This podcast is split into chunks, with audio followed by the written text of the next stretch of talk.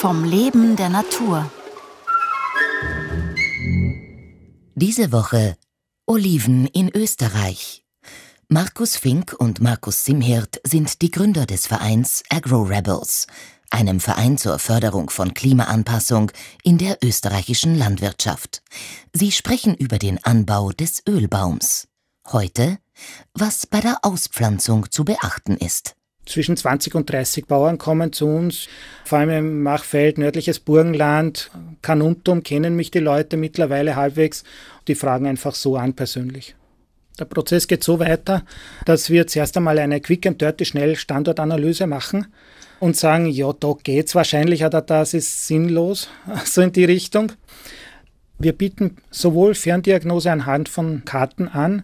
Wenn ein Bauer sich unsicher ist, trotzdem bieten wir natürlich auch an, dass wir vor Ort hinkommen und uns das persönlich anschauen. Und wenn es wahrscheinlich geht, dann bekommt er von uns ein Angebot über einen Olivenhain.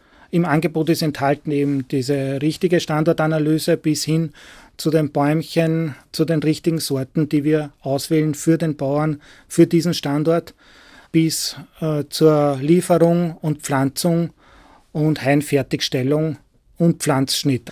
Oder aber man macht es teilweise selber, bestellt nur die Bäume, das hat es auch schon gegeben. Aber die meisten wollen schon am Anfang eine Begleitung haben. Zumindest im ersten Jahr bieten wir da eine sehr enge Begleitung an. Da kommen schon Informationen zusammen, die man sonst vielleicht nicht so in Mitteleuropa hat. Ja, also die jungen Bäume, die werden auch von Markus eingekauft. Ich bin dann bei der Pflanzung vor Ort, äh, schule eigentlich die Partnerbauern ein, wie sie das zu pflanzen haben. Ich schule sie ein, wie sie die Bäume zu schneiden haben. Die Bäume kommen aus dem kompletten mediterranen Raum, kann man mal sagen.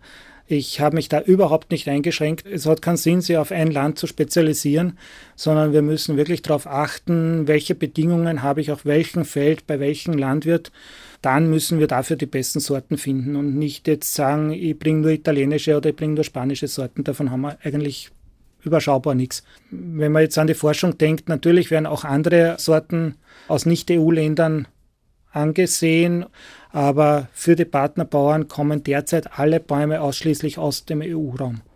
Zwischen zwei und drei empfehlen wir. Manche machen es mit ein bis zweijährigen, manche wollen gleich ältere mit vier bis sechsjährigen. Wir empfehlen zwei bis dreijährige Bäumchen, weil die vom Preis her noch überschaubar sind, relativ kleinen Wurzelballen haben, drum leicht beim Transport sind und doch schon genügend Substanz haben, wie sich gezeigt hat, dass sie über die ersten paar Winter bei uns gut drüber kommen können.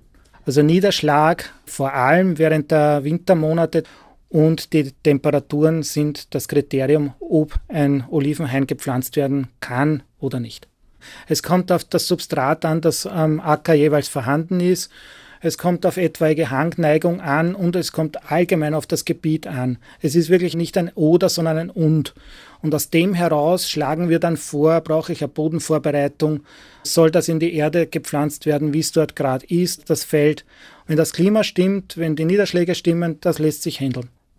Ich dachte, als wir eingereicht haben, mit einem von der FFG, Österreichischen Forschungsförderungsgesellschaft, finanzierten Projekt, wo ist unser Hauptproblem in Österreich mit der Olive? Es wird der Winter sein. Nein, war die Antwort. Es war nicht der Winter. Wir hatten keinen Frostausfall. Wir hatten zwar ein paar Schneeausfälle in Regionen, wo es sehr viel geschneit hat, aber keinen frostbedingten Ausfall, sondern unsere Ausfälle rührten von Wildschäden her. Dem ist das Hauptaugenwerk zuzuwenden bei der Kultivierung der Olive momentan im Osten Österreichs. Die beißen gleich den Stamm auch ab. Im November, wenn alles abgefallen ist nach den ersten Morgenfrösten, finden die einfach kein Laub mehr und da ist die Olive ein sehr einladender Baum, glaube ich, wo sie dran knabbern. Also Weidezaun ist, glaube ich, eine sehr gute Idee, um dem Problem zu begegnen und den Großteil der Tiere fernzuhalten. Morgen um 5 vor 9. Frucht, Reife, Ernte, Geschmack.